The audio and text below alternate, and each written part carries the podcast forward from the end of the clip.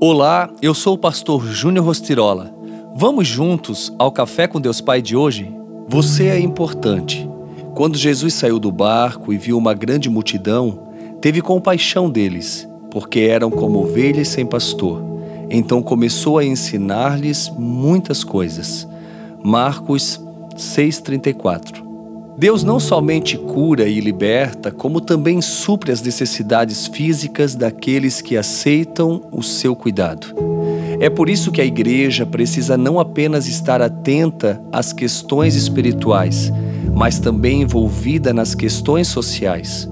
Ser cristão é ser parecido com Cristo, é ter compaixão das pessoas e estar disponível para servi-las.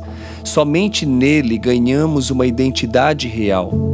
Longe dele, somos como aquela multidão de que nos fala o versículo bíblico: ovelhas sem pastor totalmente perdidas.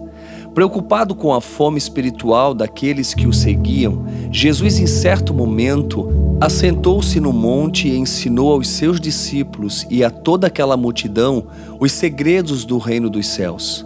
Cristo não apenas realizou milagres e mostrou poder sobre a natureza, expelindo os espíritos malignos, curando as pessoas de toda sorte de doenças terminais, mas instruiu as pessoas, ou seja, trouxe-lhes esperança, alento, solidez à alma.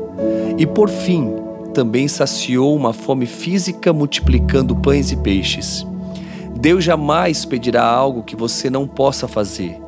Não posso recuperar alguém do vício, mas posso contribuir para ter uma casa aparelhada que faça isso.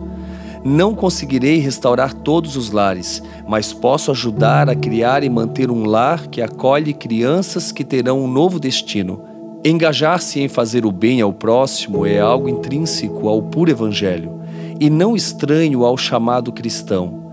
A salvação não visa apenas a parte espiritual do ser humano, Jesus sempre se interessou em ver as carências humanas supridas. O que você pode fazer pelo seu próximo hoje? A frase do dia vai dizer o seguinte: É desejo de Deus trazer não apenas solução para os nossos problemas, mas nos restaurar por completo. Que Deus abençoe seu dia. Oremos.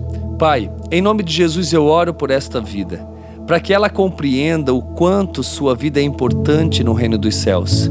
Senhor, hoje eu oro profetizando sobre essa pessoa um coração piedoso, um coração cheio de esperança, a fim de que através dela muitas vidas sejam restauradas e salvas.